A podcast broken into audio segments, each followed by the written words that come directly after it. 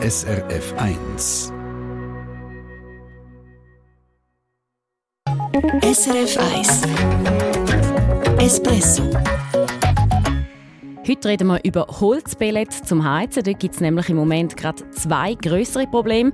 Erstens sind die Pellets zum Teil gerne nicht so grün und nachhaltig wie versprochen, ist in diesen Tagen rausgekommen. Und zweitens sind die Preise für die Pellets in die Höhe geschossen. Über den Pelletfrust reden wir gerade als nächstes. Und dann wollen wir noch wissen, wie hat man sich vor einem Jahr so dermaßen verschätzen können. Mal hat es noch geheißen, die Mieten dürfen noch lange nicht steigen und jetzt auf Mal heisst es, nein, nein, die gehen schon diesen Sommer rauf. Am Mikrofon ist Sabrina Lehmann. Guten Morgen. Eben, die Holzpellets sind ja eigentlich eine umweltfreundliche Alternative zum Heizöl. In der Schweiz haben schon rund 30.000 Hauseigentümerinnen und Eigentümer so eine Pelletheizung. Eine grosse Recherche von Journalistinnen und Journalisten aus der ganzen Welt kratzen jetzt aber dem guten Image. Die Pellets und auch andere Holzprodukte, wie zum Beispiel Holzkohle für den Grill, kommen in mehreren Fällen aus zweifelhaften Quellen. Sprich aus Gegenden im Ausland, wo man offenbar ganze Wälder abgeholzt hat für so Grillkohle oder eben Pellets. Und wo man den notabene unter einem bekannten FSC-Label als CO2-neutral verkauft. Bei mir im Studio ist jetzt mein Redaktionskollege Peter Fritsche. Wie groß ist das Problem? Also wie viele solche Fälle sind in dieser Recherche herausgekommen? Von weltweit über 300 so Problemfälle hat gestern der Tagesanzeiger berichtet, wo der internationalen Recherche beteiligt war. Und er hat auch aufgezeigt, dass die nicht wirklich nachhaltigen Pellets zum Teil auch bei uns in der Schweiz verkauft werden. Und eben teilweise dann auch unter einem FSC-Label. Ein internationales Label, das eigentlich ja nachhaltige Holzprodukte garantieren Und als Konsument, Konsumentin sollte man sich doch eigentlich auch darauf verlassen können. Mm. Kann man denn den Labelbeschiss auch wirklich beweisen? Ja, die vielen Journalisten, die die Lieferketten vom Holz angeschaut haben, die sind ihnen zum Teil bis an den Anfang nachgegangen und man sieht also auch recht eindrückliche Bilder. Zum Beispiel von, von einer Wüste Lucken im Bergwald zu Rumänien. Dort habe ich mir Bäume gefällt und zu Pellets verarbeitet, die dann unter einem FSC-Label auch der Schweiz verkauft wurden, heisst es im Bericht. Heißt also, man hat zu Rumänien einen gesunden Wald abgeholzt für unsere Pelletheizungen oder unsere Holzkohlegrill? Die verantwortlichen Produzenten die das natürlich dementieren. Die sagen, es stimme nicht. Ein Sturm sei geschuld und habe die Bäume mm. umgerührt. Rumänische Umweltschützer können es aber offenbar mit Fotos beweisen, dass diese Version nicht stimmt, weil ihre Bilder die zeigen, dass man offenbar wirklich gesunde Bäume mit starken Wurzeln bewusst gefällt hat. Ein Business zu lieb. Ökologisch gesehen ist so etwas natürlich ein völliger Blödsinn. Absolut. Wenn man so Sachen hört, Peter, da fragt man sich ja schon, kann ich mich denn als Konsumentin oder Konsument noch auf das FSC-Label, also das Holzgütesiegel verlassen? Das ist ein, ein allgemeines Problem, dass man sich beim einen oder anderen Label leider nicht immer ganz äh, kann darauf äh, verlassen kann. Das ist ja nicht neu, aber es ist klar, dass jetzt nach diesen neuen Enthüllungen etwas muss gehen. Greenpeace zum Beispiel fordert von FSC, dass die Vorgaben, um so ein Label zu bekommen, unbedingt müssten strenger werden und dass es mehr Kontrolle gibt. Du hast ja gestern noch mit jemandem von dieser Labelorganisation FSC können reden. Was sagen denn die dazu? Der Geschäftsleiter von FSC Schweiz, der Olin Bartlome, ist gar nicht glücklich.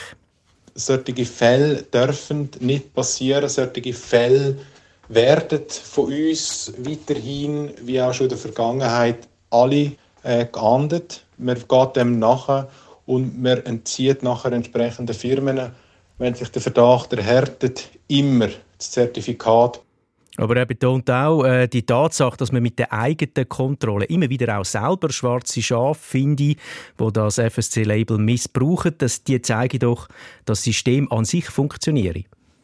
Vorher ist es ja um Rumänien gegangen. Kommen denn viele von diesen Heizpellets in unseren Läden aus dem Ausland? Nein, und das ist noch wichtig. Der allergrößte Teil ist laut dem Branchenverband Pro Pellets aus der Schweiz. Und diese Pellets sollte man ja eigentlich mit gutem Gewissen können kaufen wenn einem Nachhaltigkeit und Klimaschutz wichtig sind. Aber eben, kritisch anschauen ist in dem Fall sicher nicht schlecht. Und wenn man sich nicht sicher ist, halt äh, vielleicht auch mal nachfragen im Laden, woher das, das Zeug kommt. Genau. Aber machen wir da mal einen Punkt. Äh, es gibt ja gerade nochmal ein Problem bei diesen Pellets. Äh, ich habe es vorher schon angetönt, ist der Preis. Ja, unser Hörer Rudolf Kuhns aus Pieterle bei Biel hat sich bei uns gemeldet. Er ist Eigentümer von zwei Mehrfamilienhäusern mit einer Pelletheizung. Und als er kürzlich äh, bei der Firma Agrola hat Pellets abstellen ist er ziemlich verschrocken, was ihm den Preis gesagt haben. 620 Franken pro Tonne, das ist mehr als doppelt so viel wie noch vor zwei Jahren, 2021, wo es 300 Franken verlangt haben. Das ist ein krasser Unterschied und der läppert sich natürlich zusammen. Natürlich, weil er braucht für seine Heizung doch einen ziemlichen Haufen von diesen, sag mal, Würstchen. Über 30 Tonnen pro Jahr, hat mir der Rudolf Kunz gesagt.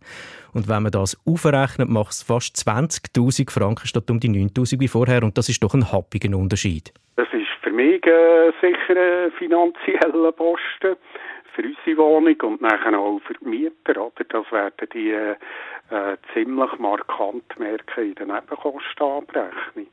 Und offensichtlich ist es allgemein so, dass die Preise bei den Pellets auf sind. Er vergleiche immer mehrere Anbieter, bevor er äh, Pellets bestelle. Und für die Menge, die er brauche, sei Agrola sogar noch am günstigsten gewesen. Und der Branchenverband ProPellets hat uns geschrieben, es haben alle Anbieter massiv müssen nur mit dem Preis. Die Entwicklung kommt ja nicht ganz überraschend. Schon letztes Jahr hat die Branche gewarnt, dass es aufgeht mit diesen Preisen. Warum aber so krass?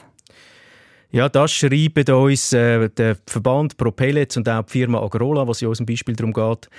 Das liegt daran, dass einerseits der Rohstoff, das Holz, teurer geworden sei, aber auch die Energie, die es braucht, um die Pellets zu produzieren. Und dazu steigt die Nachfrage nach diesen Pelletheizungen Jahr für Jahr. Immer mehr Wände ein und auf der anderen Seite ist Holz und damit auch das Pelletangebot weltweit knapper geworden. Unter anderem wegen dem Krieg in der U Ukraine heisst es. Also eine ganze Schublade von Gründen für die doch ziemlich krasse Preiserhöhung bei den Pellets. Wir kennen es ja auch vom Öl, vom Gas oder vom Strom. Auch da sind die Preise massiv auf. In welche Richtung geht es bei den Holzpellets? Da muss ich vielleicht zuerst ein bisschen einordnen. Also wenn man den Pelletpreis mit dem Öl, Gas oder du hast erwähnt, den Strom vergleicht, dann liegt er äh, noch immer sehr im Rahmen. Pellets sind ähnlich teuer wie Heizöl und immer noch deutlich günstiger wie Strom oder Erdgas. Und ja, wie es weitergeht, äh, da wird sich niemand auf den Test rauslassen von denen, die ich mit ihnen geredet habe. Aber ein Tipp gibt es, wenn Sie eine Pelletheizung haben, und äh, äh, dann wissen Sie es schon, im Sommer sind Pellets normalerweise am günstigsten. Es lohnt sich also, um sie dann zu bestellen. Also das ist ein Tipp, den nehmen wir natürlich mit. Danke vielmals, Peter Fritsche. Das ist SRF 1. Es ist 19 Minuten ab 8. Wir sind mitten im Konsumentenmagazin Espresso. Und jetzt geht es nochmal um einen Konsumentenärger, der einen Haufen von uns betrifft.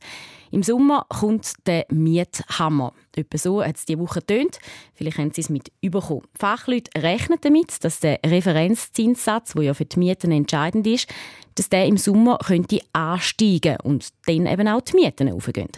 Und das ist doch ein eine Überraschung. Vor knapp einem Jahr hat nämlich kaum jemand damit gerechnet, dass der Referenzzinssatz steigt. Bis dieser anfängt zu steigen, das dürfte noch bis 2027 dauern. Also das wird noch sehr, sehr lange sein, bis der Referenzzinssatz dann wirklich auch angehoben wird. So hat zum Beispiel Dorsina Kubli im letzten April bei uns auf SRF 1 gesagt. Sie ist Immobilienexpertin bei der Zürcher Kantonalbank und der Freddy Hasemeile von der Credit Suisse hat im gleichen Beitrag notdoppelt ich würde mal sagen, Mieter müssen sich dieses Jahr, nächstes Jahr und auch übernächstes Jahr keine Sorgen machen. Vor 2025 wird das keinen Anstieg geben vom Referenzzinssatz. Klare Wort. Und jetzt dreht also gleich alles davon, dass es schon das Jahr durchaufgeht mit dem Referenzzinssatz. Warum sind die Fachleute letztes Jahr so falsch gelegen? Der Stefan Wüttrich hat nachgefragt. Ja, und ich habe offene Türen eingerennt bei diesen zwei. Der Freddy Hasemeile von der Credit Suisse redet nicht lange um ein heißes Brei. Ja, man hat sich letztes Jahr verschätzt. Ja, das kann man so sagen oder muss man so sagen. Wobei wir da nicht die Einzigen sind. Ich glaube, äh, die Märkte auch sind überrascht worden im Juni 2022 von dem Vorausgehen von der Nationalbank, von unserer eigenen Nationalbank, wo dort mal sogar vor der Europäischen Zentralbank Zinsen das erste Mal erhöht hat. Das ist eine neue Botschaft und haben wir so nicht erwartet. Und Dorsina Kubli von der ZKB, wo sogar erst im 2027 mit einem höheren Referenzzinssatz gerechnet hat, sie sagt, normalerweise sieht der Zinssatz eben wirklich sehr träge. Jetzt ist aber doch ziemlich etwas an der Zinsfront auch passiert äh, im Vergleich zu einem, vor einem Jahr. Also die Inflation ist hartnäckiger gewesen, wie angenommen. Und dadurch hat auch die SNB jetzt doch schon dreimal an der Zinsschraube gedreht und ist dann noch nicht ganz fertig. Also, es hat letztes Jahr niemand wirklich damit gerechnet, dass die Nationalbank der Leitzins so schnell auftut. Warum nicht, wollte ich vom Freddy Hasemeile von der Credit Suisse wissen. Ja, zum einen mal, weil der Schritt natürlich auch gewisse Risiken in sich birgt, oder? Das macht den Schweizer Franken einmal stärker. Das war ja irgendetwas immer gewesen, wo die Nationalbank hat probiert zu verhindern, dass der Schweizer Franken noch stärker wird. Ähm, darum ist man eigentlich immer davon ausgegangen, ein erster Schritt wird nach der Europäischen Zentralbank erfolgen. Und die haben eben lange gar keine Anstalten gemacht, zum Zinsen aufzutun. Also, die Schweizer Nationalbank hat noch vor der Europäischen Zentralbank der Leitzins aufgetan und weil sie das eben gemacht hat, sind auch Zinsen für die sogenannten Saron-Hypotheken offen. Die haben keinen fixen Zinssatz, sondern richten sich eben nach dem Leitzins von der SNB. Und die machen in dem ganzen Portfolio, wo alle Hypotheken, die ausstehend sind, drin sind, eben doch einen relativ grossen Anteil aus, 20 bis 25 Prozent, wo dann quasi von einem Tag auf den anderen steigen die Sätze von all diesen Hypotheken. Und das wirkt sich dann eben auf einen Referenzzinssatz aus, weil der ergibt sich ja aus den Zinssätzen von allen laufenden Hypotheken. Ja, vor einem Jahr haben sich die Immobilienfachleute also ziemlich verschätzt und den Mieterinnen und Mieter unter uns ein falsche Hoffnungen gemacht. Dass sie jetzt wieder falsch liegen, das glaubt weder der Freddy Hasemeile von der CS noch Ursina Kubli von der ZKB. Dass der Referenzzinssatz im Sommer steige, das sei eigentlich klar. Da wäre ich mir sogar sehr sicher. Also wenn man jetzt auch schaut, wie sich die Kosten entwickelt haben, vom, von dem durchschnittlichen Satz, wo die Hypothekarnehmer zahlen, der ist innerhalb von einem Quartal ist der von 1,18 auf 1,33 gestiegen. Und das ist wirklich kurz vor der Schwelle. Also wenn man da bei 1,37 ist, ähm, dann ist der Punkt, wo die nächste Erhöhung vom Referenzzinssatz kommt. Es fehlt also nicht mehr viel und gleich schiebt Ursina Kubli noch hinten hoch. Prognosen sind immer Prognosen und bleiben Prognosen. Voilà. Aber es sieht schon danach aus, als wenn es im Sommer wirklich würde aufgehen. Und das heisst, dann dürfen eben auch die Vermieterinnen und Vermieter auf mit der Miete. Aber, und das ist ganz wichtig, es dürfen eben nur die Uhr, die in den letzten paar Jahren auch immer runter sind. Als Mieterin oder Mieter müssen Sie mit einem Anstieg von etwa 4% rechnen. Bei einer Miete von 2000 Franken wären das 80 Franken mehr pro Monat. SRF 1 Espresso eine Sendung von SRF1. Mehr Informationen und Podcasts auf srf1.ch.